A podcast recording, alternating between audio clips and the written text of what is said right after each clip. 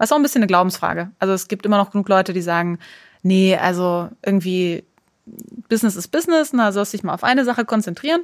Und ähm, wenn du was Gutes tun willst, dann machst du das eben über die NGO-Schiene. Und das ist ein legitimer Denkansatz. Ähm, aber ich habe da eigentlich schon lange gedacht, da muss es irgendwie noch was dazwischen geben.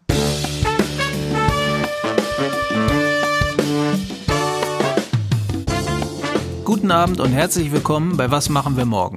Wir sprechen hier mit Venture Capital Managern und Gründern darüber, wie sie mit ihren Technologien unsere Zukunft gestalten wollen. Welche Annahmen, Befürchtungen und Wünsche sie haben. Wir wollen verstehen, was das für Menschen sind, wie sie denken, wo sie herkommen und wie sie so drauf sind. Ich sitze hier mit Sascha Friesecke, Professor für Design digitaler Innovation an der Universität der Künste Berlin und Direktor am Weizenbaum-Institut für die vernetzte Gesellschaft. Vielen Dank, Joel. Guten Abend auch von mir. Ich sitze hier mit Joel Elker-Kili, Fondsanwalt bei SMP. Joel strukturiert Fonds und berät zu Compliance- und Nachhaltigkeitsfragen. Heute ist Iris Braun zu Gast. Iris ist Mitgründerin von Share. Ihr kennt Share vielleicht aus dem Supermarkt oder der Drogerie. Share hat es sich zur Aufgabe gemacht, mit dem 1 plus 1 Prinzip hochwertige Produkte für Retail-Partner zu verkaufen, bei deren Kauf ein gleichwertiges Produkt an Menschen in Not gespendet wird. Wir haben uns das von Iris genauer erklären lassen. Wie es dazu kam, was sie antreibt, welche Schwierigkeiten es am Anfang von Share gab und wie sie mit ihrem Team das alles auf die Beine gestellt hat. Aber genug von uns. Springen wir rein ins Gespräch mit Iris. Womit ich reinspringen wollte, ist folgende Frage. Und zwar, wenn man so in einer Uni irgendwie Gründung unterrichtet, dann gibt es nur so zwei Blickwinkel. Erstmal könnte man eine Firma gründen, weil man besondere Ressourcen hat. Also beispielsweise sitzt auf dem Steinbruch und sagst, weil ich einen Steinbruch habe, könnte ich Steine verkaufen. Und der zweite Blick ist, dass man sich nach sogenannten Marktopportunitäten richtet. Also man sagt, Leute kaufen gerade total viele Steine. Ich könnte auch Steine verkaufen. Oder ich bin total mhm. irgendwie kann designen und deswegen werde ich Designer oder das wird sehr stark nachgefragt, das sollten wir anbieten. Über beide Wege würde man jetzt nicht wirklich dazu kommen, was du als Firma gegründet hast würde ich mal sagen. Ja. Weder eine gewaltige Marktopportunität noch etwas, wo man sagt, wir sitzen auf diesen Ressourcen. Trotzdem seid ihr da hingekommen. Und mhm. ich würde mal unterstellen, dass da eine Art von Weltbild hinterhängt, das einen dazu antreibt zu sagen, ich würde gerne so eine Firma gründen, die das macht. Und damit würde ich gerne einstellen, wie kommt man dazu, mhm. so eine Firma zu gründen? So wie dann wahrscheinlich in Realität viele draufkommen, nämlich doch eher Schritt für Schritt. Also absolut. Gibt es auch, sehe ich auch diese unterschiedlichen, mindestens zwei unterschiedlichen Wege, wie man dann da äh, zu einer Gründung kommen kann. Aber die leider etwas langweilige Antwort ist auch, das ging jetzt nicht so von heute auf morgen, ähm, sondern es war so ein bisschen ein Ranrobben. Ähm, und ich würde sagen, getrieben ist es eigentlich aus der Erkenntnis, dass es geht. Also, dass es möglich ist, sowas zu machen. Und ja, vielleicht dann dem Weltbild, dass man, wenn man sowas machen kann wie Share, dann müsste es sowas eigentlich geben weil alles andere wäre irgendwie eine vertane Opportunität, ganz hochtrabend gesprochen, irgendwie für die Gesellschaft. Ja? So, was haben wir letztendlich entdeckt? Ähm, eigentlich die, die platte Erkenntnis, dass in so einem normalen Markenprodukt, das wir uns tagtäglich irgendwo kaufen, genug Platz ist im Bereich Marketing, dass wir daraus ähm, noch ein anderes Produkt kaufen können. Ja, also Firmen machen tatsächlich so viel Marketing. Ähm, und da gehörte natürlich ein gewisses Spezialwissen dazu, nämlich mein Mitgründer Sebastian und ich ähm, waren vorher mal bei der UN äh, im Welternährungsprogramm äh, und haben dort eben gesehen, wie unglaublich günstig das eigentlich ist, ähm, in Nothilfeprojekten zu unterstützen. Und ähm, er hat dann als erstes daraus eine App gegründet, Share the Meal. Ähm, ist mittlerweile die größte Spenden-App, ähm, die es so gibt auf der Welt ähm, und ernährt quasi über diese App ungefähr 50.000 Menschen jeden Tag. Und da wurde schon letztendlich diese Erkenntnis umgesetzt zu sagen, hey, wenn Leute wüssten, wie unglaublich günstig es sein kann, zu helfen, dann würden es doch viel mehr Leute machen. Aber vielleicht ist es ja zu aufwendig. Ja? Also mit der App kann man eben einfach auf den Knopf drücken und dann geht ein Tag Mahlzeiten ähm, an ein Projekt, das man eben sieht, das man sich auch aussuchen kann, ähm, über das Welternährungsprogramm, über die UN und man erfährt quasi, wo das Geld hinkommt. Das ist an sich eigentlich jetzt gar keine unglaubliche technische Innovation, aber so ein bisschen eine Innoma Informationsinnovation für Leute, die spenden wollen. Ähm, und dann der nächste Schritt war dann eben der zu den Produkten. Das ist ja das, was wir mit Share machen, dass man sich ein Produkt ähm, im Supermarkt kauft oder an anderer Stelle ähm, und spendet automatisch ein gleichwertiges Produkt. Und das war ganz ehrlich dann ähm, ja über Gespräche mit ähm, einem Supermarkt, die uns gefragt haben, wie können denn Sie Share the Meal einbinden, also eigentlich die also App. Also du, du warst vorher ähm, bei, an dieser App beteiligt in irgendeiner Weise oder? Ich war, äh, ich kannte Sebastian schon lange okay. ähm, und er hat mich gefragt, ob ich da mitmachen will. Ähm, zu dem Zeitpunkt war ich aber, ähm, habe ich ein Forschungsprojekt geleitet in Indien ähm, und habe dann bei Share the Meal tatsächlich nicht mitgemacht. Mhm. Ähm, und die, die Share-Idee hat sich quasi aus der Share the Meal-Idee herausentwickelt und ganz platt gesprochen, ähm, ja, waren da viele, ähm, viele Leute beteiligt, die uns da auch, sage ich mal, fast unbewusst draufgebracht haben, ähm, weil sie eben gefragt haben, was können wir denn, was können wir als Supermarkt denn machen, um sowas wie Share einzubinden? Ähm, und dann kam eben der Sprung zu den Produkten, wo man gesagt hat, Moment mal, ähm, eigentlich passt das ja in so einen ganz normalen Produktpreis rein, ähm, vorausgesetzt, wir schaffen es, ähm, Marketing anders zu machen als äh, Firmen, die eben ganz normales Marketing machen. Ja. Und ähm, das war es dann eigentlich auch schon. Also, na klar, dann gab es dann noch irgendwie jede Menge Weiterentwicklungen, wie wir jetzt da eigentlich rangehen, mit welchen Produkten, mit welcher Message. Mit, ähm, mit, mit welchem Produkt hat er denn äh, angefangen? Ähm, ungewöhnlicherweise in drei verschiedenen Kategorien: Essen, Trinken und Hygiene. Mhm. Das hat, glaube ich, sonst auch sich noch keiner irgendwie so ausgedacht. Ähm, ist eigentlich auch aus vielen Gründen äh, eine schwierige Idee das dann tatsächlich umzusetzen. Ähm, wir haben aber gesagt, eigentlich, ähm, wo es sinnvoll ist, diese direkten Spenden zu machen, das ist bei Grundbedürfnissen menschlichen Lebens. Essen, Trinken und ja auch Hygiene. Hat man vorher mal erklären müssen. Jetzt durch Corona ist das irgendwie mhm. leichter verständlich geworden. Und ähm, dann lass uns doch gucken, ehrlicherweise haben wir uns gedacht, nie im Leben, wenn wir da alle Produkte in den Supermarkt bekommen. Also lass uns einfach schauen, dass wir so viele verschiedene Sachen anbieten, dass irgendwas durchkommt. Und dann wurde tatsächlich alles genommen und wir sind mit zehn Artikeln gleichzeitig in 5000 Läden von null auf äh, ja 5000 ähm, gestartet deutschlandweit. Und das war ähm, war dann so ein bisschen ein wilder Ritt, sicherlich auch an, am Anfang der Zeit, aber getrieben war es durch die Idee dieser Grundbedürfnisse und der sinnvollen Spenden. Ich würde da vielleicht äh, gerne ein bisschen einhaken, weil ich mir das als so ein bisschen meine Albtraumvorstellung, dass 5000 Supermärkte von mir gleich drei Produktkategorien haben möchte, ohne dass ich eine große Erfahrung daran habe, Produkte überhaupt zu sourcen. Ja. Wie macht man denn das?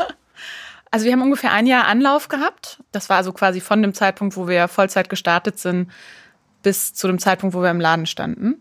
Und ja, wir hatten alle überhaupt keine Ahnung, wie man Konsumgüter herstellt.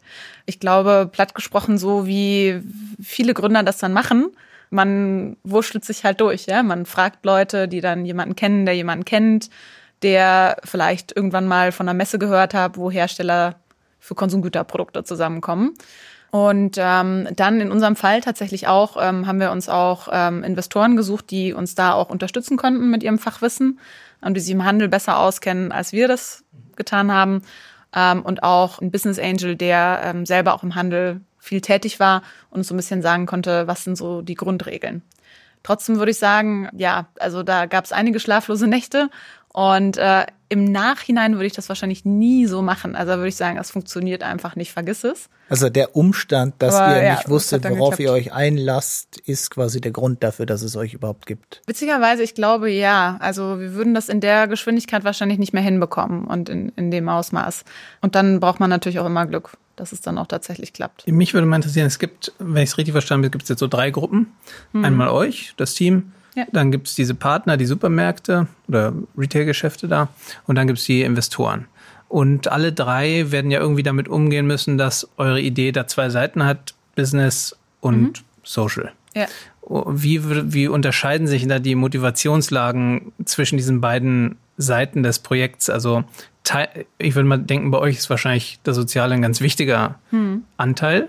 Hm. Ähm, ich weiß nicht, ist das bei euch 50-50 und wie ist denn das bei den anderen Gruppen in diesem, in diesem hm. Dreieck? Also ich würde sagen, auch bei uns ähm, ist es so, dass wir so im täglichen Tun ähm, natürlich das immer mitschwingt und wir das auch ganz stark äh, nehmen, um uns selber zu motivieren, das zu tun, was wir tun, um alle die Mitarbeitenden zu motivieren, das zu tun, was wir tun. Aber natürlich klar, vieles der Day-to-Day-Geschichten ähm, sind ganz normale Tätigkeiten eines Handelsunternehmens. Und dann haben wir natürlich ein Team, das Social Team, ähm, was dann viele immer mit Social Media verwechseln, aber das eben bei uns sich um die sozialen Themen kümmert, um die Projektpartner und alles. Und äh, das ist natürlich, sage ich mal, ein ganzes Team, das nicht existiert in einer anderen Firma. Bei den anderen Partnern äh, würde ich sagen, ist es ähnlich bei unseren Handelskunden. Also bei denen ist das schon zentral, aber im gewissen Sinne setzt das quasi den Rahmen. Wie wir dann handeln, ist eigentlich sehr, sehr ähnlich zu einem normalen Unternehmen. Und wenn ich so nachdenke, dann auch wahrscheinlich bei den Investoren. Also da gibt es schon, sage ich mal, die ganz normalen Fragen, die jeder Investor an sein Startup hat und die ganz normalen Erwartungen im gewissen Maß auch, aber es ist gefasst in den Rahmen, ähm, wo klar ist, dass es eben noch eine zweite Zielsetzung gibt und wo die auch allen, allen würde ich sagen, allen, die daran teilnehmen, auch wichtig ist ähm, und eine andere, ab und zu zumindest eine andere Gesprächsbasis schafft. Ich finde das immer ganz bezeichnend. Ähm, nur als ein Beispiel bei, ähm, bei einem Einkaufsgespräch im Handel. Das sind jetzt üblicherweise nicht die unbedingt angenehmsten Gespräche, ähm, die man so finden kann, ähm, weil man ist ja ganz klar irgendwie der Bittsteller und die Macht des Handels ist schon auch relativ groß. Und ähm, da war, war ich also in so einem Gespräch gesessen, ähm, wo es um die Einlistung unserer Produkte ging. Und die Frau war offensichtlich professionell daran gewöhnt, dass sie jetzt da keine angenehme Gesprächsatmosphäre schafft und das Ganze eben sehr trocken und sehr hart abhandelt. Ähm, und dann bin ich zu dem Teil gekommen, wo ich eben meinte, und dieses Produkt, ähm, dieses Produkt würde jetzt an die Tafeln spenden. Und ähm, hier ist zum Beispiel mal ein, ähm, ein Beispielprojekt ähm, oder hier ein paar Bilder, wo wir da auch neulich waren und wo wir mithelfen und was wir da machen ähm, und wie wir es da schaffen, ein Paket Mahlzeiten zu spenden zusammen mit diesem Produkt. Und ähm, auf einmal ist die Frau irgendwie aufgewacht. Also man hat gemerkt, oh, da geht irgendwie ein anderer Teil dieser Person an, der sonst nicht angesprochen wird in diesen Gesprächen. Und auf einmal war das Gespräch auch ein ganz anderes.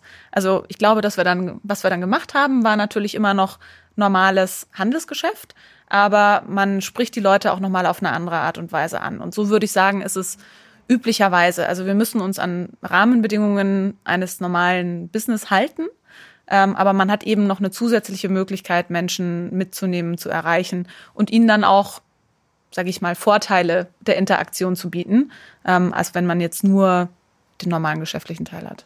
Mhm. Spannend. Für, für Kunden, wenn ich jetzt im Supermarkt euer Produkt sehe, mhm. wie kann ich denn verstehen, was dieses Einz was der einzelne Kauf macht? Mhm.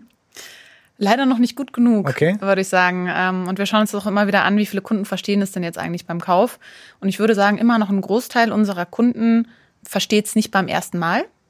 Und das ist eine der großen Herausforderungen, die wir haben. Da, wo wir angefangen haben, ähm, im normalen Supermarkt, da sind wir sehr bewusst drauf gegangen, ähm, weil wir eigentlich die Menschen abholen wollen, die jetzt nicht schon die Patenschaft äh, haben für ein Kind in Afrika und dann auch noch äh, immer an Weihnachten irgendwie große Schecks schreiben oder sich ehrenamtlich engagieren, sondern die Leute, die eigentlich gerne was tun wollen für die Welt, aber vielleicht ähm, nicht wissen, wo sie anfangen oder für den die Einstiegshürde zu hoch ist.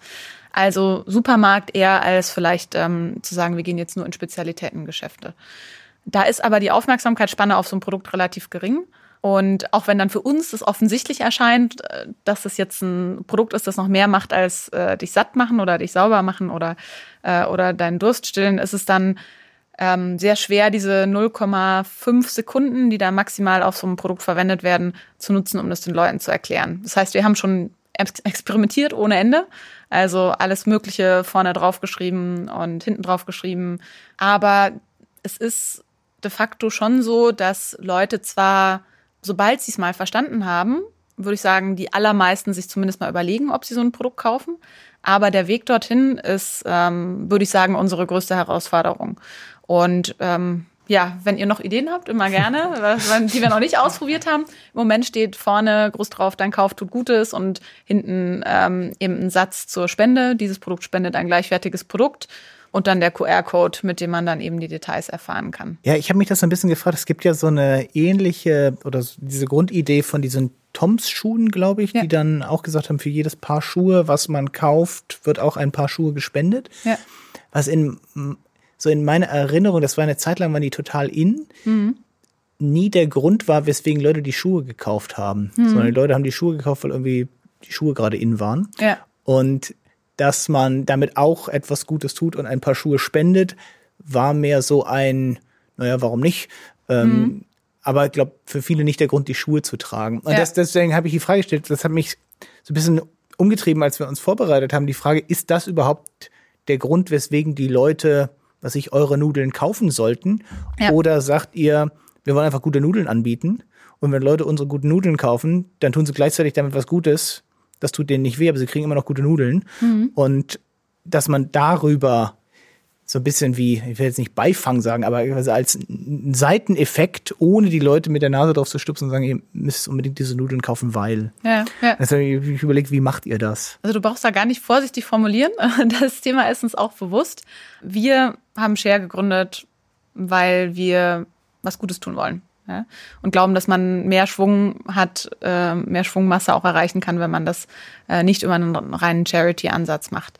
Ähm, und vielleicht auch ein bisschen nachhaltiger ist. Ne? Wenn du mal was gebaut hast, was läuft und was eine Nachfrage erzeugt, dann wird das auch, kann das auch ähm, eine Weile stetig weiterlaufen. Aber für Kunden, die in den Supermarkt gehen, die wollen sich in erster Linie erstmal ein gutes Produkt für sich kaufen. Und da muss das Preis-Leistungs-Verhältnis passen und die Qualität muss stimmen. Und das ist für uns absolut gesetzt. Ja? Deshalb ist auch nicht die Idee, dass wir sagen, wir verkaufen äh, irgendein Ramschprodukt zu einem teureren Preis, sondern wir wollen eigentlich Markenprodukte bauen, die für die Kommunikation eben normalerweise sehr viel Geld aufwenden, um das Image äh, zu vermitteln, ja, zu sagen, dieses Mineralwasser ist jetzt viel spritziger als das, weil guck, da sind Alpen und irgendwie sind ganz tolle, hochauflösende Fotos von irgendwas, was dir assoziiert, dass Durch das jetzt 3000 Jahre alten Genau, Vulkanstein. dass das äh, dich irgendwie schöner oder äh, schlauer macht. Ähm, und wir sagen halt, okay, einen großen Teil dieses Budgets ähm, geben wir in die Projekte und vertrauen dann darauf, dass das so funktionieren kann, dass Leute es anderen Leuten weitererzählen und wir natürlich auch ähm, Influencer und ähm, das klingt jetzt wie die Grippe, Influencer, Influencer und, äh, und prominente Persönlichkeiten haben, Verstärker in jeglicher Form, die diese Nachricht auch für uns mit weitertragen wollen. Und bisher war das auf jeden Fall der Fall. Aber es bedeutet auch, dass wir innovativ bleiben müssen, interessant bleiben müssen, uns schnell genug bewegen müssen, dass wir immer wieder diesen Nachrichtenwert generieren können, den Leuten dann auch weitertragen. Und das ist natürlich eine Herausforderung. Es gibt ja ein, also ein anderer Ansatz, der ein bisschen eine Gemeinsamkeit hat, ist, glaube ich, also am Bezahlvorgang erst anzuknüpfen. Ne? Dann hat Ja. man das Produkt gar nicht im Spiel, Ja. sondern sagt, na, wenn du bezahlst, am Ende kannst du eben, ne, also äh, analog, du rundest auf, ne, dieses, ich gebe da irgendwie ein paar Ja. Groschen da rein. Oder ich glaube, bei Amazon gibt es das auch so eine Möglichkeit. Amazon Smile gibt es Genau. auch. Ich habe auch jetzt tatsächlich diese Woche erst eine Seite entdeckt, äh, Gooding und We Can Help. Die gibt es schon seit 2008, zumindest We Can Help, wo man ähm, auch über die Seite dann äh, quasi sich connecten kann mit den Webshops von Firmen, die ganz normal ihre äh, Konsumgüter verkaufen. Und aber wenn man es über die Seite macht, dann äh, wird eben ein Teil an Projekte gespendet. Also die Idee ist schon in verschiedensten Varianten schon lange unterwegs. Ich glaube, was bei uns jetzt das Novum ist, ist zum einen, sind eigentlich zwei Dinge. Eines für die Involvierten, ähm, nämlich, dass sie verstehen, was wirklich ankommt. Das ist ja ein Versprechen, das wir abgeben. Das enthält keinerlei, also ja, wir versprechen dann auch, wenn man weiter guckt, tiefer guckt, wir versprechen auch, wie viel Geld dahin gegeben wird. Aber das ist nicht im Vordergrund. Im Vordergrund ist ja, du verstehst, was ankommst. Du verstehst, was dein Impact ist. Du verstehst, dass jetzt eine Mahlzeit gespendet wird und wo die hingeht und was sie macht. Das ist für die Involvierten und das ist eigentlich was, was viele Leute, wenn sie das mal gehört haben, dann sagen sie, das finden sie toll. Aber für die Nicht-Involvierten ist ja eigentlich, dass, dass man sie dort erreicht, wo sie sind. Das Novum. Und dass sie quasi wirklich nichts anders machen müssen, als sie das eigentlich eh schon tun. Ähm, zumindest für die Leute, die dann eben eines dieser Güter kaufen, die wir auch verkaufen. Und ich glaube, da ist ganz schön viel Kraft drinnen. Da ist aber auch ganz schön viel Zusammenarbeit drinnen mit anderen äh, Mitspielern, äh, die das dir erst möglich machen. Weil diese Internetseite, die kann ja jetzt, sage ich mal, grob gesagt, jeder bauen. Ja, und dann wirbt man vielleicht Shops an, die sagen, na gut, irgendwie, wenn ihr ein bisschen Werbung macht, alles klar. Aber es ist natürlich ein großes, ein großer Vertrauensbeweis auch der Händler ähm, und der Kooperationspartner, die uns dann dafür Regalfläche freiräumen. Und ich glaube, da ist die Zeit dafür auch noch gar nicht so lange reif. dass man eben glaubt, okay, sowas kann auch in einem Mainstream-Laden funktionieren. Ich war total äh, schockiert neulich. Ich habe äh, keinen Fernseher und war irgendwie in einem Hotel und habe äh, Fernsehen angemacht und dann war irgendwie so eine RTL-Einspieler, der ganz in grün war und irgendwie gesagt hat, RTL Nachhaltigkeit das Wichtigste überhaupt. Ich, ich habe lange kein Fernsehen mehr geguckt, dass jetzt das das Kern, die Kernmessage ist von RTL mhm. scheinbar. Ja. Wie so dieser Zeitgeist in ein paar Jahren komplett da geflippt ist durch ähm, Fridays for Future und so weiter, dass das auf einmal so eine vorher eine Art Reformhaus-Thema war, ja. äh, was so nebenbei verhandelt wurde und jetzt einfach in dem Einspieler zur Werbung von RTL, was ich auch so ein bisschen kontraintuitiv fand, also mhm. irgendwie RTL für Nachhaltigkeit und danach ein Werbeblock, äh, was man alles kaufen sollte. Äh, aber fand ich total interessant, genau wie du sagst, wie, wie quasi in der Mitte der Gesellschaft das Thema angekommen ist. Ja, ja. ja. Immer noch so ein bisschen am Rand, aber da findet ja, glaube ich, du wüsstest das besser vielleicht durch deine Forschung, äh, aber da findet ja, glaube ich, Innovation statt. Also es ist ja selten, dass eine Innovation, die dann irgendwo sich weiterträgt, komplett außerhalb der Gesellschaft quasi stattfindet. Und auch nicht eigentlich normalerweise im Kern, weil da sind ja eh alle zufrieden, wenn sie quasi in ihrem System halt so drin sind und das tun, was sie eh schon tun, ähm, sondern ja eigentlich so ein bisschen an den Rändern. Ist so, äh, da gibt es sicherlich eine Theorie, die darauf passt. Es gibt ja viele Theorien immer, aber das ist so ein bisschen das, was, ähm, was ich auch so beobachte. Normalerweise findet ja dann immer quasi am am Rande äh, die Innovation statt von, von, von der Gesellschaft. Und das Gute ist halt, wenn es dann erfolgreich ist, geht es natürlich mehr in, in die Mitte der Gesellschaft. Und ich glaube, für das Nachhaltigkeitsthema, wenn man es mal so zusammenfassen kann, ganz platt, gilt das jetzt eben, dass da ein sehr starker Zug auch ist in die, in die breiteren Bevölkerungsschichten. Und damit meine ich jetzt nicht 80 Prozent der Bevölkerung, ja. aber zumindest die 20, die es braucht, damit man irgendwo einen Tipping Point erreicht und die Dynamik halt weitergeht. Also so eine, so eine frühe Mehrheit. Er, er hat natürlich recht, dass immer, also so ein, ein Produkt, eine Innovation sich immer in einem sozialen System irgendwie verteilt und dass es bestimmte Leute im sozialen System früher anspricht. Also wir mhm. kennen das irgendwie von, keine Ahnung, Elektronik-Gadgets, dass das irgendwie die Nerds erstmal interessiert und es dauert Jahre, bis das dann die breite Masse anspricht. Aber Nachhaltigkeit an sich als Thema ist dann aber was anderes als ein einzelnes Produkt.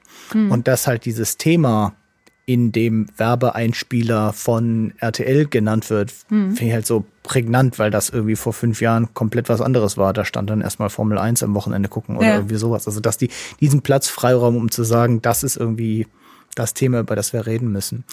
Ähm, wenn ihr jetzt sagst, das diffundiert so in die Mitte der Gesellschaft, dann wäre meine Überlegung, was ihr macht, jetzt wieder aus so einer Innovationslogik drauf guckt, ist ja nicht wahnsinnig schützbar.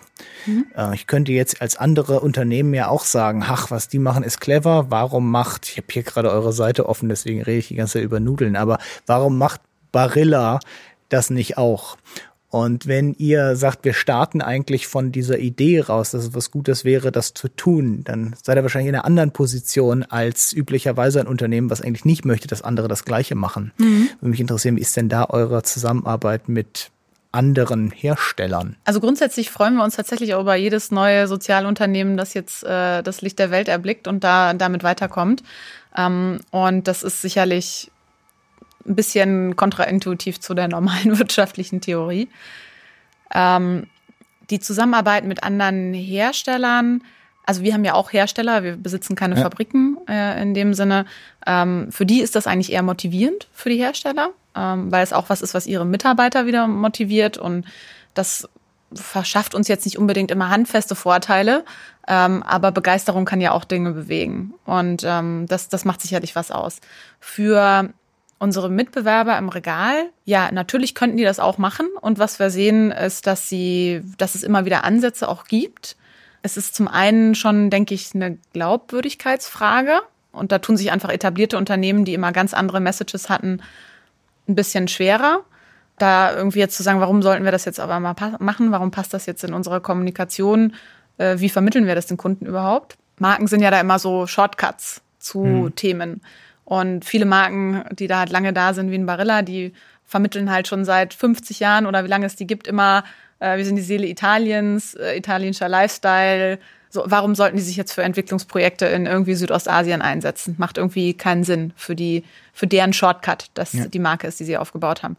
Und dann gibt's aber auch noch harte Faktoren und da bin ich auch relativ, also gern herausfordernd, ja, wenn das jetzt jemand von, von einem anderen äh, Konsumgüterunternehmen hört, ähm, der Anteil, den wir spenden an unserem Umsatz, wir spenden auch nicht aus Profiten heraus, der ist mindestens Faktor 10, teilweise Faktor 100 von dem, was sich andere Unternehmen auf die Fahne heften, wenn sie jetzt mal eine Aktion machen. Also wenn ähm, wo Flensburger einen Quadratmeter genau, Strand reinigt. Ja, oder genau. Oder ähm, große Wasserhersteller haben dann auch gerne mal irgendwelche afrikanischen Kids auf der Flasche und sagen dann, wir spenden hier so ein bisschen Wasser und dann forscht man eben nach, wie viel das dann eigentlich ist und ähm, ja, das ist dann meistens sehr, sehr verschwindend gering. Und da ist halt auch der Unterschied zwischen CSA und Sozialunternehmen, würde mhm. ich mal sagen. Ähm, Sozialunternehmen bist du aus meiner äh, aus meiner Sicht nur, wenn du wirklich in deinem Kerngeschäft ein soziales Motiv hast oder ein ökologisches oder nachhaltiges. Wenn du das nur quasi anheftest an das, äh, an das Hauptziel des Unternehmens, dann wird man da nicht die, die politische, die wirtschaftliche Schwungmasse generieren, die man braucht, um dann äh, ja wirklich da mithalten zu können. Hm. Ähm, Weil ja quasi der, der Hebel fehlt in dem Volumen, was man machen könnte. ja, genau. und wir, wir müssen natürlich unser ganzes Unternehmen irgendwie auch darauf ausrichten, dass ja. das finanziell klappen kann. Da würde es dann sicherlich Leute geben bei Barilla, wenn wir da beim Beispiel bleiben, die dann sagen, das kann überhaupt nicht sein. Ja, wie soll jetzt keine Fernsehwerbung mehr machen. Ähm, wie soll sich mhm. denn dann unser Produkt verkaufen? Das geht ja gar nicht. Also da kommst du, glaube ich, auch schnell auf interne Widerstände, dann so einen großen Shift zu Also das ist wirklich ein struktureller Unterschied, ne, der euch da einen Vorteil gibt. Jetzt glaube ich, ist es wahrscheinlich, meine Vermutung, dass es gar nicht nur der Hebel ist, dass ihr da mehr macht, also relativ gesehen mehr machen könnt, sondern wenn das gerade die Differenzierung ist, dass man sagt, wir bewirken eben etwas, würde mich interessieren, wie ihr diese Projekte diese sozialen Projekte, wie, wie ihr die eigentlich aussucht, ob ihr da in irgendeiner Form hm. mitbestimmt, wie die laufen, ob ihr das hm. irgendwie kontrolliert, wie ihr euch da einbringt einfach. Das wäre hm. interessant. Also zum einen ist die Organisation, die uns da unterstützt, ähm, einfach extrem zentral und die Auswahl dann der Organisation. Ähm, da hatten hatte Sebastian und ich, als wir das gegründet haben, natürlich gewisse Vorteile, weil ähm, er kannte viele Hilfsorganisationen über seine Arbeit bei der UN ich habe zu dem Thema Wirkungsforschung also gearbeitet oder also äh, äh, ja Evaluierung von Sozialprojekten ähm, und kannte mich deshalb auch ähm, relativ gut aus darin zu sagen, was ist denn eigentlich, was ist erwiesenermaßen mhm. nützlich. Weil es gibt natürlich schon wichtige Kriterien, worauf man dann achten sollte, die jetzt in den letzten Jahrzehnten äh, dann langsam auch mal aufgearbeitet wurden aus wissenschaftlicher Sicht ähm, oder auch einfach aus praktischer Sicht, wo man sagt, so, wenn ich jetzt irgendwie Wasserversorgung bauen will ähm, in einem Entwicklungsland, worauf muss ich denn achten? Was ist denn wichtig beim Projekt-Setup, dass das ein Projekt ist, wo man nicht hier aller White Savior hingeht, dann macht man irgendwas und dann haut man wieder ab und dann klappt das nicht weiter. Oder man zerstört keine lokalen Strukturen und, und, und. So. Also dieses ganze äh, Wissen hatten wir so ein bisschen aus der, äh, aus unserer Zeit davor gesammelt. Aber für jedes einzelne Projekt können wir ja nicht das äh, komplett zu jedem Zeitpunkt überwachen. Da müssen wir uns auf Partner verlassen, die Profis sind.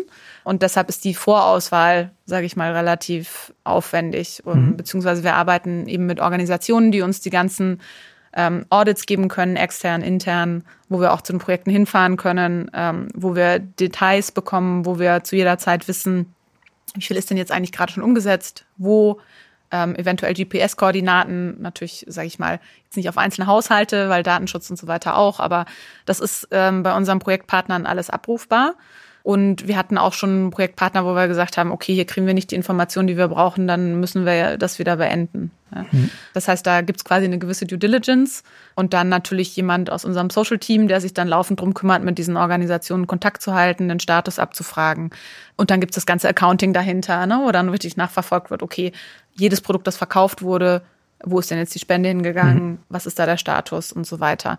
Aber ähm, es ist nicht so, das wird auch manchmal gefragt, äh, und jetzt digitale Innovation äh, wäre ja schön, aber das ist nicht der Fall, dass jetzt jedes unserer Produkte über auf einer Blockchain ist, wo wir sagen, okay, dieses Spendenprodukt befindet sich jetzt zu Zeitpunkt mhm. X im Video und da. Ähm, dafür ist es dann trotzdem zu teuer, ähm, so eine Art Nachverfolgung zu machen. Also du meinst, dass ich quasi sehen könnte, mit dieser Packung Nudeln habe ich an dem an dem Tag X zu das und das möglich gemacht. Genau, oder dass man irgendwie sagt, äh, die Spendenprodukte haben jetzt auch eine, äh, einen Chip oder irgendwas, ja. wo man sagt, das kommt jetzt an. Ne? Ja, das war nämlich genau die Idee. Ja, wenn, wenn du ja. sagst, die haben 0,5 Sekunden, glaube ich, im Supermarkt, das ist sozusagen mhm. der Touchpoint mit der Kontakt mit dem Produkt, mhm. dann äh, hätte mich jetzt interessiert, ob man das irgendwie hinkriegt, dass da ein Kontakt zwischen Kunde und Projekt hm. zustande kommt. Also ich habe verstanden, dass ein QR-Code auf dem Produkt, die können da hin, sich das angucken, wofür ja. das ist.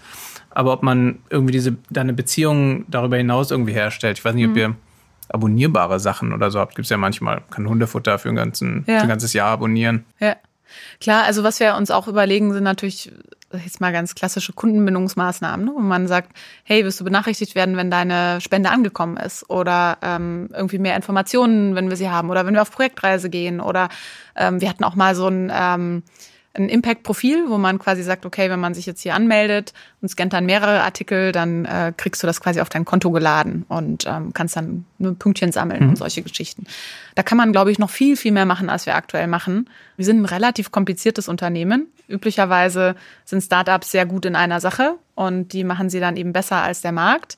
Ähm, wir sind eigentlich hauptsächlich gut da drin, die Menschen zusammenzubringen, die zusammenkommen müssen, um diese Idee voranzutreiben, dass man eben nicht nur diesen sozialen Konsum, nicht? dass man nicht nur was verbraucht, sondern auch was Neues schafft, wenn man sich was kauft. Das, wir laufen jetzt nicht überall rum und sagen, äh, willst du mitmachen, sozialer Konsum? Aber das ist so was, was, glaube ich, Leute intuitiv ähm, ganz gut auch verstehen. Und das, worin wir am besten sind als Firma, würde ich sagen, ist, diese Leute alle an einen Tisch zu bringen. Ähm, und alle anderen Themen, da sind wir, glaube ich, noch in der Verbesserungsphase. Wenn ihr so viele unterschiedliche Produkte habt, dann kann ja jedes einzelne davon einer Firma, die mit so einem starken Versprechen daherkommt, auf den Fuß fallen. Also wenn jetzt irgendwie rauskommt, ich habe gehört irgendwie, jetzt macht er auch äh, Mützen und Schals, glaube ich. Hm, jetzt gerade für den Winter, ja. Wo ja ein komplett anderes Sourcing für nötig ist ja. als für Seife. Ja. Ähm, wo ihr ja auch im Griff haben müsst, dass alles, was in der Produktion passiert, mit dem Claim der Nachhaltigkeit mhm. zusammenbringt und das, was dann tatsächlich in der Spende passiert, auch noch. Also, mhm. dass man zwei Enden jedes einzelnen Produktes irgendwie im Auge haben muss ja. und das über x verschiedene Produktkategorien. Ja. Und da habe ich mich gefragt, wie, wie ihr das mit so dem Wunsch einer Firma zu wachsen zusammenbringen könnt, diese Komplexität im Griff zu halten. Die Sache ist die, dass wir glaube ich, in vielen Dingen sehr schnell einfach auch Marktstandard erreichen mussten. Also wie gesagt, als wir losgelaufen sind, hatten wir jetzt noch nicht so das ausgeklügelte Qualitätssystem und haben uns sehr stark darauf verlassen müssen, dass wir mit Herstellern zusammenarbeiten, die das wiederum für sich haben. Und jetzt geht ja viel, sage ich mal, auch in den Medien immer mal wieder rum zu ähm, großer Skandal, irgendwie Nike kann die Lieferkette mhm. gar nicht komplett nachvollziehen. Ich verstehe schon, warum das so ist. Ja, ähm, also da sind viele Akteure beteiligt immer, bis so ein Produkt zusammenkommt. Und unser Ansatz dazu ist natürlich, dass wir eine Risikoabschätzung machen. Aber auch da ist es schon so, dass es eine 100% Kontrolle nie geben wird. Aber wir haben als eines der ersten Maßnahmen ähm, bei den Produkten uns überlegt, okay, welche der Zutaten ähm, oder Bestandteile ähm, sind irgendwie haben ein höheres Risiko dafür, dass sie aus äh, Kinder, also dass sie Kinderarbeit enthalten, mhm. ja, oder dass sie irgendwo mit äh, schlechten Qualitätsstandards oder toxischen Stoffen und so weiter belastet sind. Und ähm, ja, das müssen wir müssen wir nachvollziehen. Ähm, und deshalb ist es auch für uns schwierig, auch mit unserer Preisstellung ehrlicherweise und unserem Anspruch, ähm, dass wir dass wir irgendwo im Mainstream schwimmen können, da ist es, ist es schwierig, sage ich mal, klein anzufangen mit einem Produkt. Also wir brauchen schon eine gewisse Größe, damit wir diese Versprechen alle gleichzeitig halten können. Weil sonst kommen wir einfach irgendwie gar nirgends hin mit mhm. unseren, äh, mit unseren finanziellen äh, Ansprüchen, die wir brauchen, um zu überleben. Und ich glaube auch deshalb meinte ich, also, ähm, und wie du auch schon gesagt hast, Sascha, ist halt, ähm, das wäre vielleicht vor zehn Jahren einfach gar nicht gegangen weil man dann eben keinen groß genugen Partner gefunden hätte, der sagt, okay, ich kaufe euch jetzt einfach mal ähm, in der ersten Bestellung irgendwie für ein paar Millionen Euro Ware ab und damit könnt ihr dann alles das aufbauen und sicherstellen, ähm, was ihr braucht, um äh, das Ding halt auch einfach ähm, solide zu machen. Ja? Und ich kann, glaube ich, mit jetzt dann doch mehr Wissen und Überzeugung sagen, dass wir da eigentlich sind. Also, dass wir die Qualitätsstandards auch erfüllen, die, ähm, die andere Konsumgüterhersteller sich auch stellen. Aber äh, ja, das kann natürlich immer, mit jedem Produkt kann irgendwo was passieren. Ähm, das ist total klar. Ja. Kann, kann man das vielleicht mal so aufspannen, wie viele Produkte ihr habt? Wir haben jetzt so 50 Artikel mhm. ungefähr. Ähm, das sind dann, also Produkt und Artikel so ein bisschen Unterschied. Ne? Artikel meine ich jetzt auch ähm, die verschiedenen Sorten von unseren, unserer Seife zum Beispiel. Wenn ich jetzt auf Produkte zusammenschnurren müsste, wären es wahrscheinlich so 15 oder so. 15 bis 20. Und äh, die sind ja schon von komplett unterschiedlichen Lieferketten. Und das ist auch ungewöhnlich. Also 25 ähm, sind jetzt quasi sowas wie Nudeln, Müsli-Riegel, Getränke, Seife. Genau, ja. Duschgel, festes Shampoo, Mützen, ja. Und äh, da gibt's kaum Überschneidungen in den, in den Herstellern und in den Lieferketten. Ja, und das ist, äh, ist sicherlich eine der größeren operativen Herausforderungen, die wir haben. Und wie, wie viele Leute seid ihr bei Share? Wir sind so um die 50. Okay. Also für jeden ein Produkt jetzt aktuell man muss jetzt auch wissen, es gibt auch ähm, hinter den Kulissen der ganzen äh, Handelswelt gibt es schon auch Handelshäuser, die auch mit sehr vielen Produkten unterwegs sind und das auch im großen Maße für, ähm, für all die Läden machen, die wir kennen. Also diese Sache gibt es schon auch, auch jetzt ohne das soziale Motiv. Aber es ist. Ja, aber die äh, sind nicht vier Jahre alt. Das ist richtig, genau. Das ist dann üblicherweise länger gewachsen. Ja. Und Sascha hat jetzt ja einmal angesprochen, dass ihr diese beiden Enden habt. Mhm. Einmal das Produkt selbst, aus welchen Zutaten besteht das, wie mhm. wird das zusammengesetzt und so, dass das alles eine gewisse Qualität und einen gewissen Nachhaltigkeitsstandard haben muss und dann das andere Ende, das Projekt, mhm. dem das zu, oder ein Teil davon zugutekommt. An dem ersten Ende, das Produkt selbst, da gibt's ja unheimlich viele verschiedene Abstufungen an Standards, die ich da kaufen kann. Also, weiß nicht, wenn ich jetzt an Kaffee denke, kann ich wahrscheinlich irgendwie einen Kaffee kaufen, der kostet wahrscheinlich irgendwie 50 Euro, so eine, Tüte, die ist dann in der Hand gepickt in Kolumbien von einer ja. Kooperative, nur von Frauen äh, und so. Mhm. Wo sortierten ihr euch auf diesem Spektrum ein mit euren Produkten? Mhm. Also die Grundvoraussetzung für uns ist eine ganz einfache Faustregel. Jedes Produkt, das wir aus dem Regal verdrängen, weil jetzt unser Produkt da steht, muss weniger nachhaltig sein, als das mhm. wir quasi mit unserem Produkt hinstellen. Das heißt, ihr müsst im Supermarkt immer fragen, was gehen muss. nee, nicht, nicht so wirklich, aber wir schauen uns natürlich die Kategorie an, schauen, mhm. was ist da der Standard und dann wollen wir immer besser sein als der Standard. Mhm. Das heißt, Teilweise, ihr habt damit aber auch sehr unterschiedliche Standards über unterschiedliche Produkte, weil wahrscheinlich ja. in so einem Supermarkt, was ich Seife, ja anders ist als Nudeln. Und das schafft teilweise ähm, ja grenzphilosophische Diskussionen in unserem Team. Hm. Ja? Ähm, weil zum Beispiel das Thema Biozertifizierung, selbst da gibt es ja unterschiedliche Abstufungen. Kaufe ich jetzt irgendwie nur EU-Bio oder kaufe ich jetzt äh, dann noch einen Demeter-Standard oder dann irgendwie handgepickt Mondschein. Und wir haben tatsächlich jetzt äh, die ersten zwei Produkte rausgebracht, die nicht bio sind. Mhm. Und da, platt gesagt, einfach weil wir gemerkt haben, es interessiert niemanden. Ja? Welche, welche sind das? Äh, kannst gerne mal raten, was. Wo, wo Bio? äh, zwei also, Lebensmittel, die eines davon ist tatsächlich total Mainstream. Du bist ja eher auf unserer Webseite, ich gebe dir noch ein bisschen Zeit. Die Sache ist, ähm, wir haben das auch in dem einen Fall mit einem Bioprodukt zuerst probiert und gemerkt, in den Kanälen, ähm, also in der Hälfte der Kanäle, die wir bespielen, kommen wir damit überhaupt nicht durch. Es interessiert mhm. einfach nicht genug Leute. Und die, äh, das Produkt ist trotzdem Fairtrade, weil das in dem Fall wichtig ist, ähm, damit wir sicher sein können, dass wir äh, da kein, äh, keine Probleme in der Lieferkette haben. Aber ja, die Biozertifizierung haben wir dann zum Teil eben äh, wieder weggelassen. Ist es der äh, Dinkel-Schokoriegel? Das ist eines von, den, von den beiden Produkten. Ja. Und dann und ist es andere die, Schokolade. Genau, die Schokotafeln. So, und dann ist das ja immer, sage ich mal, so ein, so ein Dreisatz. Äh, wie viel sozialen Nutzen schaffen wir? Äh, und der berechnet sich ja nicht nur durch den sozialen Nutzen oder ökologischen Nutzen jedes einzelnen Produkts, sondern das schon auch mal genommen mit der Anzahl der Produkte, die wir damit verkaufen können.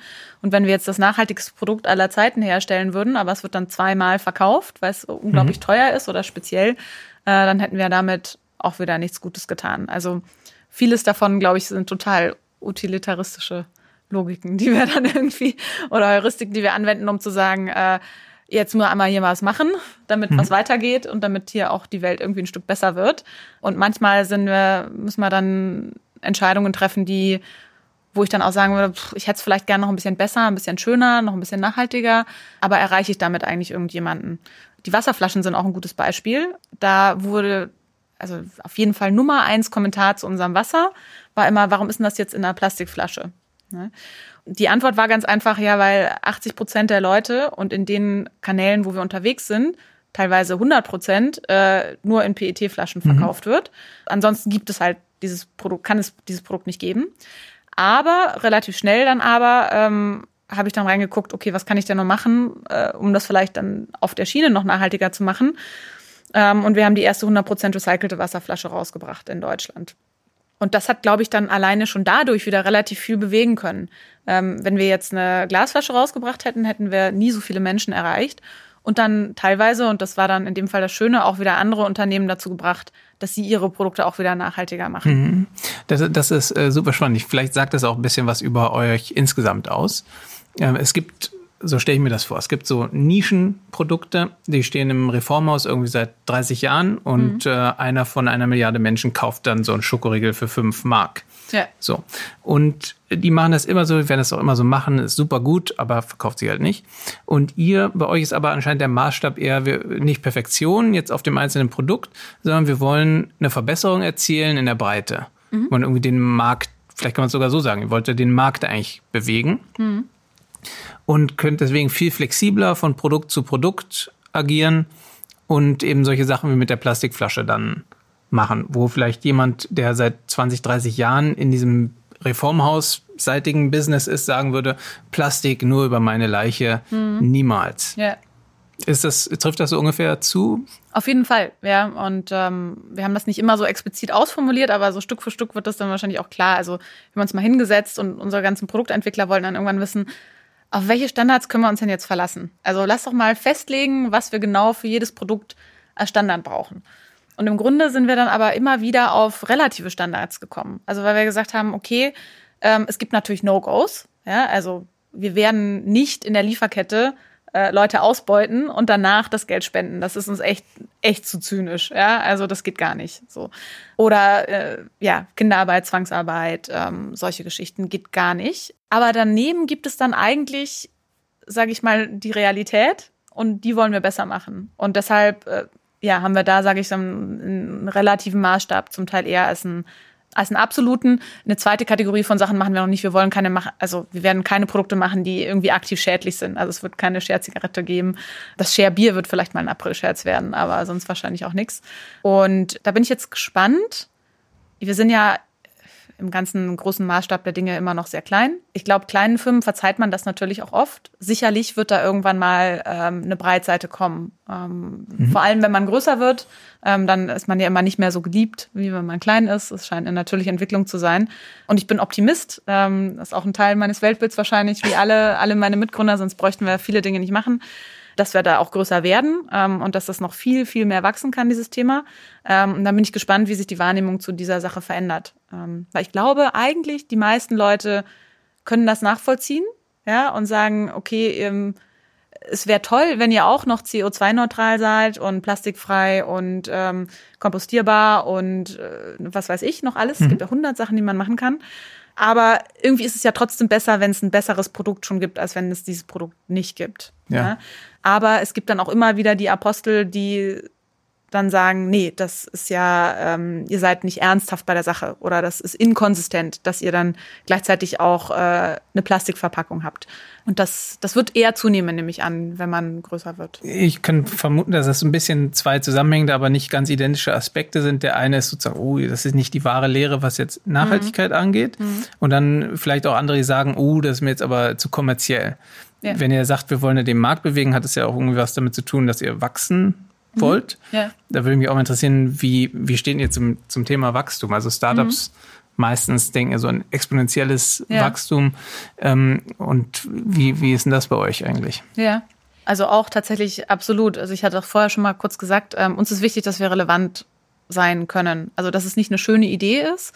Und da geraten wir dann auch mit Leuten der reinen Lehre, wie du gesagt hast, auch gerne mal aneinander ein bisschen vielleicht auch in der Art, dass mögliche Partner oder Kunden von uns, die selber schon das Gefühl haben, dass sie eigentlich sehr nachhaltig sind, dann sagen, ach, Share ist jetzt vielleicht, weiß nicht, ob das für mich ein Fortschritt jetzt wäre. Ich mache ja schon so viele andere Dinge und das, das sehen wir schon auch. Ja, also dass wir natürlich besonders Kunden und auch Handelskunden ansprechen, die sagen, hey, ich will mal was machen und nicht die, die sich schon als die die Krönung der Nachhaltigkeit empfinden vielleicht. Ist ja bei der Kundenseite, also bei quasi der Endkundenseite vermutlich ähnlich. Also in meiner ja, Wahrnehmung. genau, wenn du schon im Ökoladen Ja. ähm, einkaufst und alles in der Mehrwegverpackung äh, da auch immer wieder ähm, gut hinträgst, dann denkst du dir vielleicht, ja, jetzt mit so einer Plastikwasserflasche kann ich jetzt nichts anfangen. Hm. Ich glaube, die, die, so die Kehrseite, wie du das, glaube ich, gerade nanntest von der Medaille, ist ja der Umstand, dass Leute, die etwas tun wollen, schnell das Gefühl haben, das ist halt so eine endlose Spirale. Also ich äh, kann dann immer, könnte das immer noch ein bisschen mehr machen und das auch gerne eine Ausrede ist, überhaupt nichts zu tun. Wenn man Ja. sagt, ja, also ob das jetzt Bio, ob dieses Zertifikat tatsächlich so und ob das dann wirklich da ankommt, weiß Ja. ich nicht. Ähm, und euer Ansatz, wenn ich das richtig verstanden habe, ist, dorthin zu gehen und zu sagen, das ist in jedem Fall besser als Das, was da sonst stehen würde. das, was da sonst stehen würde.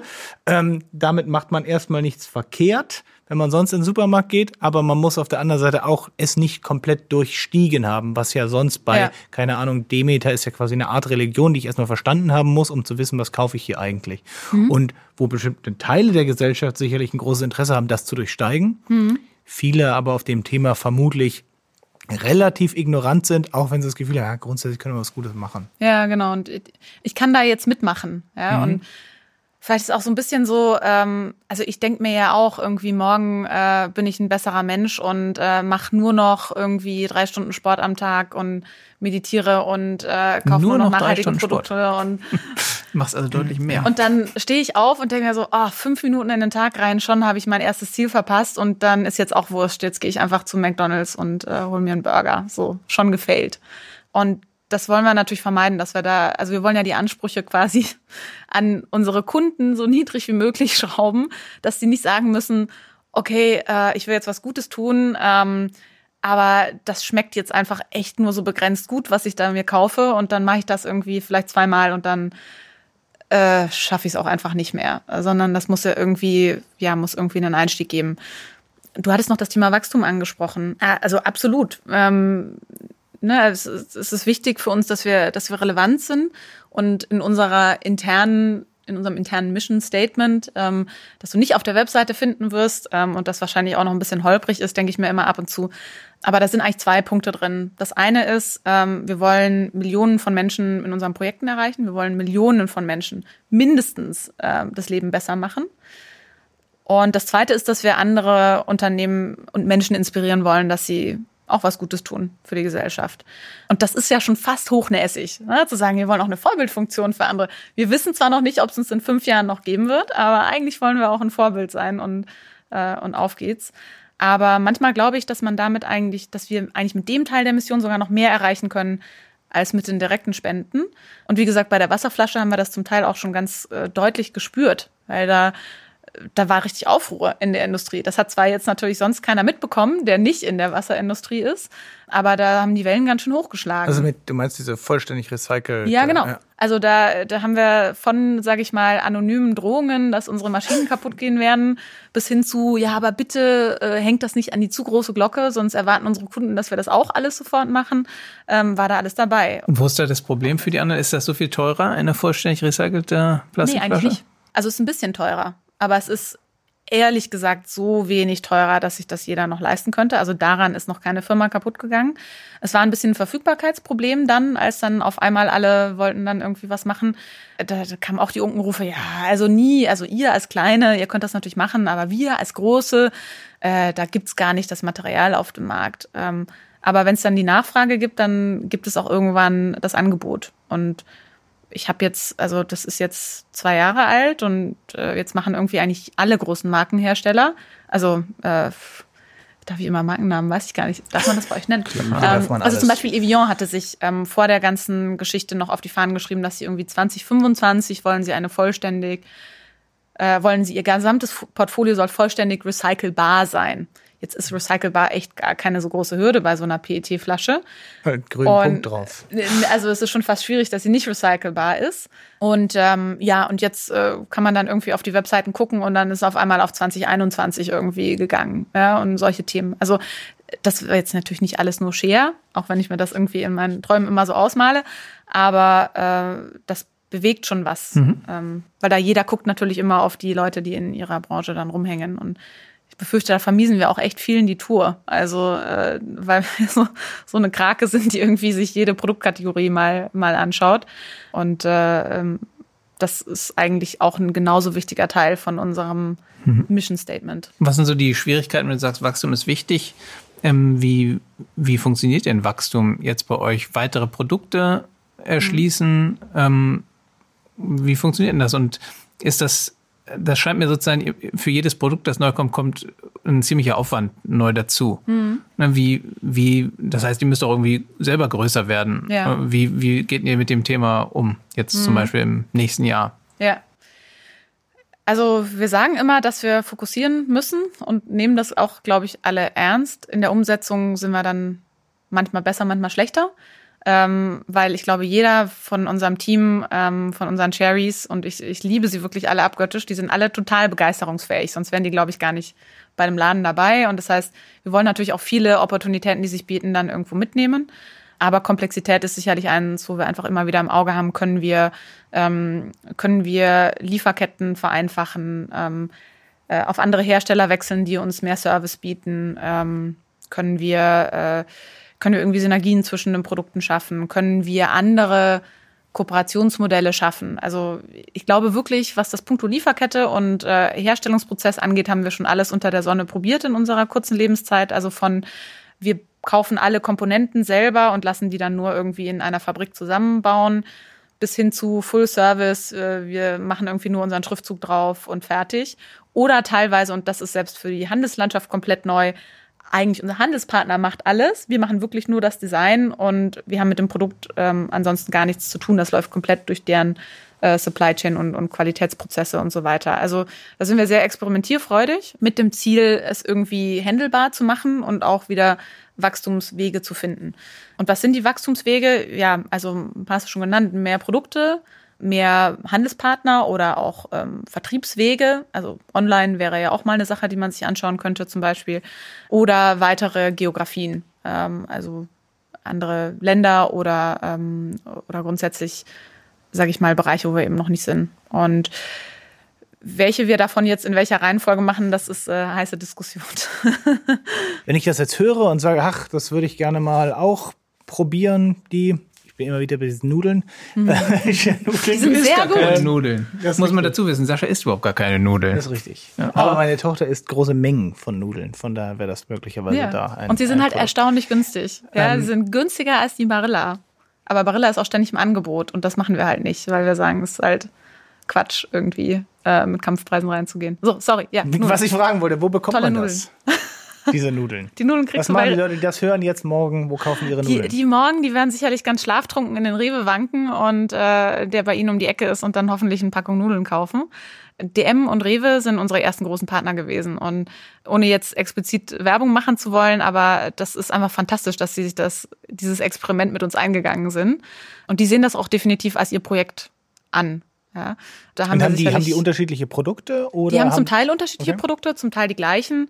Ähm, wir sind immer beleidigt, wenn man dann irgendwie äh, nicht auch ein Produkt anbietet, ähm, was wir auch bei dem anderen Partner vielleicht angeboten haben, wo wir sagen, das passt doch eigentlich gar nicht zu euch, aber die sind da eigentlich wirklich sehr hinterher und sind viele mit dem Herzen dabei. Wir haben uns auch ein bisschen ausgeweitet. Also bei Ikea kann man unser Wasser jetzt finden, in der Deutschen Bahn ist unser Wasser, bei Eurowings, wenn die mal wieder fliegen, ähm, äh, sind unser Was ist unser Wasser und unser Riegel. Und ähm, ja, genau. Hoffentlich dann, wenn 2021 ein bisschen freundlicher losrollt als dieses Jahr, ähm, auch noch an ein paar anderen Orten. Und jetzt wollte ich zu dem Zukunftsthema, weil eigentlich heißen wir ja, äh, was machen wir morgen? Oder heißt mhm. dieser Podcast, was machen wir morgen? Und wir haben jetzt sehr viel darüber geredet, wo ihr hergekommen seid, wo ihr steht, was euer Weltbild ist. Was würdest du dir denn wünschen, wie das weitergeht? Mhm. Machen wir damit morgen. Also Jetzt könnte ich natürlich sagen, jedes Unternehmen soll ein Sozialunternehmen sein. Und dann stellt man, glaube ich, sehr hohe Ansprüche irgendwie auf einmal, dass man sagt, so jedes Unternehmen muss jetzt irgendwie, ähm, muss jetzt eine große Agenda haben. Ich glaube, dass jedes neu gegründete Unternehmen sich das gar nicht mehr leisten kann, auch nicht, äh, nicht nachhaltig zu sein oder keine Nachhaltigkeitsagenda zumindest zu haben. Und das ist zumindest das, was wir in unserem Umfeld sehen auch wenn das natürlich meine Blase ist. Aber ähm, ich glaube, selbst wenn man jetzt irgendwie ein Tech-Unternehmen ist, das irgendwie eine App baut, hast du besser irgendwie einen Nachhaltigkeitsplan. Es, ist, es funktioniert auch mittlerweile einfach besser. Und das sollte auch noch die Letzten gar überzeugen. Mit dem bestehenden Unternehmen ist es natürlich so ein bisschen eine andere Sache. Und ich glaube, da ist, ähm, gibt es auch die Diskussion, ob das jedes Unternehmen haben muss. Also in den USA hat sich ja so ein Pakt gegründet aus ähm, 100 der größten Unternehmen dort, die alle gesagt haben, wir verschreiben uns jetzt zusätzlich auch Nachhaltigkeitszielen und die sind ganz zentral in unserer, äh, unserer Firmenplanung mit drin. Und da gab es einen spannenden Artikel, war sogar ein Leitartikel äh, in der Woche im Economist, ähm, also in einer großen Wirtschaftszeitung, der eigentlich recht kritisch dieser Sache eingestellt, äh, gegenüber eingestellt war, weil die meinten, mh, hm, ja gut, äh, wenn jetzt so große Unternehmen, die das nicht in ihrer DNA haben, jetzt sagen, äh, wir machen jetzt auch mal auf äh, sozial zum Beispiel, dann können die das natürlich immer gut nutzen, um irgendwie von ihren anderen äh, Themen abzulenken. Wenn es mal finanziell nicht so läuft, dann sagen sie halt, aber hier haben wir irgendwie ein paar mehr Schulen gebaut oder so. Ne? Das war so ein bisschen der Tenor, dass das so ein bisschen die Accountability wegnimmt. Vielleicht ist da ein bisschen was dran. Ich würde mich trotzdem freuen, wenn sich mehr Unternehmen das ernsthaft überlegen. Vielleicht auch nicht zuletzt, weil ihre Mitarbeiter mehr danach drängen und jede, jeder der jüngeren Mitarbeiter, der dazukommt, vielleicht da auch zum Teil neuen Wind und neue Ideen mit reinbringt. Aber ich glaube, im größeren Rahmen betrachtet wird es jetzt mehr und mehr klar, was eigentlich eh schon lange, lange rumgeht. Ich meine, zum Beispiel Michael Porter, den ja alle Leute, die mal irgendwie BWL gemacht haben, wahrscheinlich irgendwann mal aufs Auge gedrückt haben mit seinen Five Forces ähm, äh, der war auch zum Beispiel mit dem Thema Shared Value schon relativ lange unterwegs und hat also gesagt, ähm, kurz zusammengefasst und wahrscheinlich falsch von mir, aber ähm, so grob, wenn ein Unternehmen den Fokus ausweitet, ähm, wer die ganzen ähm, Stakeholder sind und nicht nur auf die Shareholder guckt, sondern auf die ganzen Stakeholder, die betroffen sind von der Arbeit dieses Unternehmens. Und da gehört zum Beispiel auch wenn ich jetzt irgendwie ein großes Chemiewerk habe, äh, auch die ganze ähm, Gemeinde außenrum ähm, mit dazu. Oder wenn ich im Flughafen bin, gehören auch natürlich die Leute mit. Aber eigentlich bei jeder Firma, die irgendwo ja verankert auch ist, ähm, gehören zum Beispiel diese Leute mit dazu. Oder es gehört auch ein, ähm, ein anderer Zeithorizont mit dazu, weil idealerweise sollte man halt nicht nur sagen, was passiert im nächsten Quartal, sondern wenn man schlau wirtschaftet, dann kann man ja auch diese Überlegung anstellen, was passiert vielleicht im Zeitraum von zehn Jahren mit meinem Geschäft, ja, und welche Auswirkungen ähm, muss ich damit in, äh, in Betracht ziehen. Und auch wenn das nicht immer ganz absehbar ist, ist, glaube ich, den meisten mittlerweile klar, ähm, dass es eine gute Idee ist, wenn man zumindest keinen ökologischen Schaden anrichtet mit seiner Firma, weil es könnte sein, dass das irgendwann teuer wird oder nicht mehr vertretbar, ne, oder solche Themen. Und ja, es ist schwieriger, ähm, so zu wirtschaften, aber glaube ich auch schlauer, eben diese diese weitere Brille aufzuhaben und mehr den äh, Stakeholder-Value der Firma und nicht nur den Shareholder-Value zu betrachten. Und ich glaube, mit der Überlegung, da werden sich noch viel, viel mehr Firmen jetzt anfreunden. Und ich glaube auch, ähm, egal wie sie es dann nennen oder wie sie es, äh, oder Circular Economy oder wie auch immer, gibt es ja viele Labels. Ähm, aber ich glaube, die Erkenntnis kommt, ähm, kommt und wird sich durchsetzen, ähm, weil es einfach auch Sinn macht für die meisten Unternehmen. Und ähm, du hast jetzt euch selbst als Sozialunternehmen jetzt beschrieben. Ne?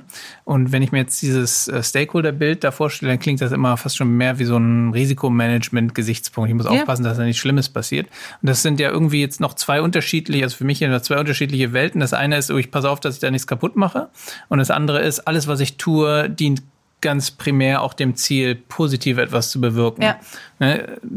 Das wie würdest du sagen, entwickelt sich da in 20 Jahren so der, der Mainstream? Sind wir dann so einer Risikomanagement-Welt, wo alle sagen, ja, ich verschmutze halt nicht die Umwelt?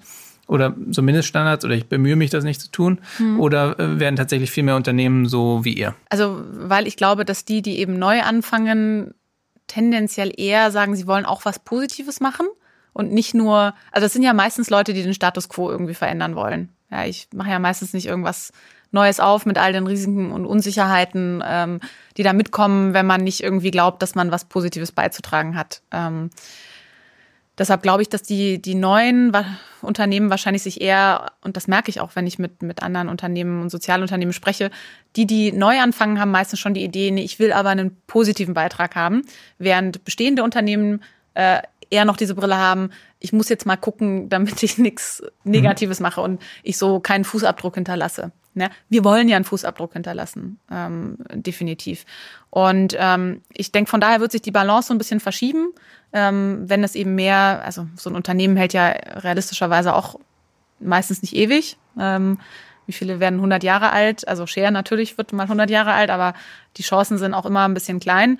Ähm, und ich glaube, dann wird es eben so ein, so ein langsames ähm, Umwälzen geben ähm, und geben müssen. Ähm, also ich wäre da gar nicht drauf gekommen, aber irgendwie meine, meine äh, Kollegen meinten dann so, ach, wir können doch auch irgendwie CO2 positiv sein. Das wäre doch irgendwie cool. Lass uns mal gucken, was, was wir da machen müssen. Und ich so, ja, CO2 positiv. Ähm, äh, Reicht es jetzt nicht, wenn wir irgendwie dann halt neutral sind?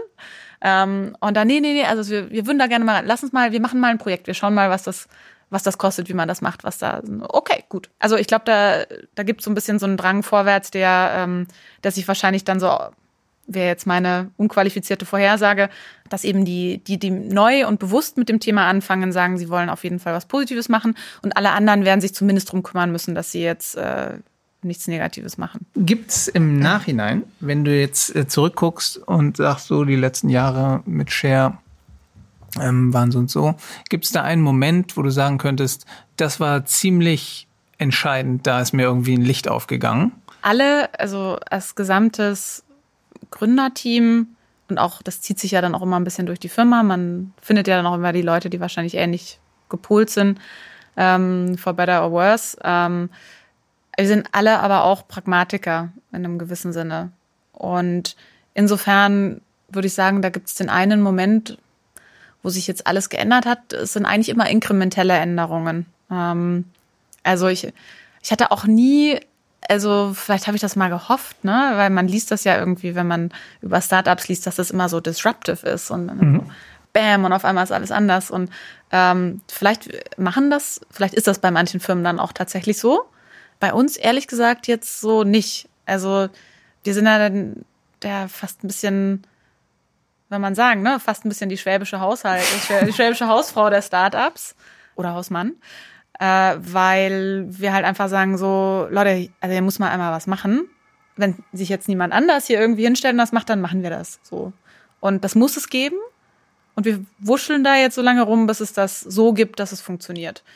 Und deshalb an vielen Ecken funktioniert auch Share dann gut. Aber an manchen muss man auch echt sagen, so jetzt mache ich mal noch einen anderen Satz vorne drauf oder jetzt teste ich mal hier irgendwie folgendes Design oder folgende Produktlinie. Ähm, das ist so, ja, es, es ist leider nicht, nicht so, dass ich eines Tages aufgewacht bin oder ich glaube, einer von uns gesagt hat, jawohl, und das ist die eine Sache und jetzt ist alles anders. Hm, ja, ich dachte irgendwie, weil du ähm, warst, wenn ich es richtig gesehen habe, warst du erst bei einer Unternehmensberatung. Ja.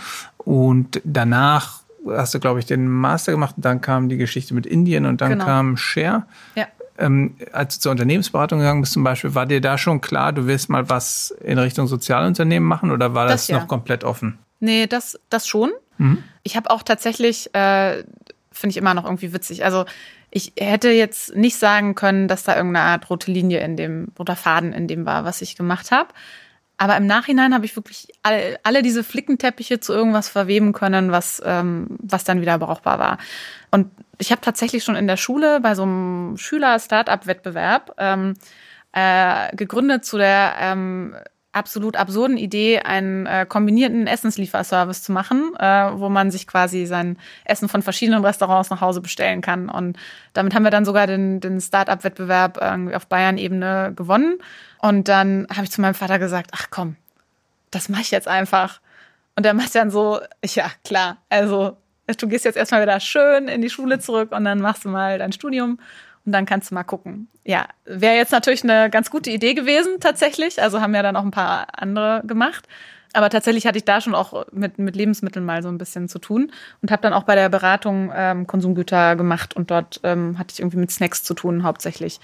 Und dann habe ich an der Uni, ähm, fand ich das Thema Sozialunternehmertum total spannend. Ähm, und das war damals ähm, in England, ähm, habe ich meinen Bachelor gemacht war da tatsächlich schon so ein bisschen weiter. Also da hatte in Deutschland noch niemand irgendwas irgendwie auf dem Schirm gefühlt. Und ich fand diese Idee total spannend. Habe irgendwie eine Konferenz dazu gemacht und irgendwie Jobshadowing und das irgendwie für andere auch organisiert und habe aber immer so gesehen, hm, irgendwie so, es ist ähm, aktuell noch so ein Label, das Leute irgendwie cool finden, aber so richtige Beispiele, wo das auch schon funktioniert, gibt's noch wenige. Die meisten Unternehmen fallen so ein bisschen auf die Charity-Seite oder ein bisschen auf die, mhm. auf die Geschäftsseite. Und ich glaube, bis man dann alle Sachen irgendwie so zusammensortiert hat und gesagt hat, okay, so kann es funktionieren, so koppel ich quasi meinen wirtschaftlichen und den sozialen Erfolg so eng aneinander und finde da ein Modell, wo das passt. Ähm, das hat dann einfach eine Weile gedauert. Ähm, aber es war mir eigentlich schon relativ lange klar und da auch so ein bisschen der Radar irgendwo äh, angeschaltet, dass, dass ich eigentlich genau in diese Schiene gehen will und dran glaube, dass es sowas geben kann. Was auch ein bisschen eine Glaubensfrage. Also es gibt immer noch genug Leute, die sagen, nee, also irgendwie Business ist Business, na, sollst dich mal auf eine Sache konzentrieren. Und ähm, wenn du was Gutes tun willst, dann machst du das eben über die NGO-Schiene. Und das ist ein legitimer Denkansatz. Ähm, aber ich habe da eigentlich schon lange gedacht, da muss es irgendwie noch was dazwischen geben.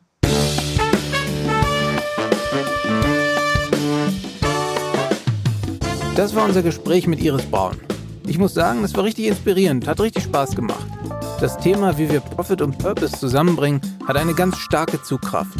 Ich fand das Gespräch deswegen spannend, weil es sich nicht in generellen Wünschen in das System verloren hat. Man müsste doch mal. Sondern weil wir hinter die Kulissen gucken konnten von einer kleinen Gruppe, die sehr konkret versucht, selbst etwas zu tun. Ich habe auch eine ganze Reihe an Parallelen zu unserem Gespräch mit Richard Focken von One Two Tree gesehen. Was nehmen wir mit aus dem Gespräch? Also ich fand es krass, dass in unseren Produkten so viel Werbegeld steckt, dass man daraus ganz locker ein gleichwertiges Produkt finanzieren kann. Das einfach zu machen, und zwar mit richtig guten Produkten, finde ich eine coole Idee. Also dass Marketingbudgets beachtlich sind, das hat mich jetzt eher weniger überrascht. Was ich mitnehme, ist der Ansatz. Können wir Angebote schaffen, die es Konsumenten, Konsumentinnen einfach machen, um nicht das Wort Convenience zu benutzen, also einfach machen, eine bessere Entscheidung zu treffen? Es ist für mich ein wenig die Gegenposition zu einer moralisierenden Nachhaltigkeit, wie man sie beispielsweise in Begriffen wie Flugscham finden kann. Also wir freuen uns, wenn ihr dranbleibt bei den nächsten spannenden Folgen von Was machen wir morgen. Ciao. Ciao.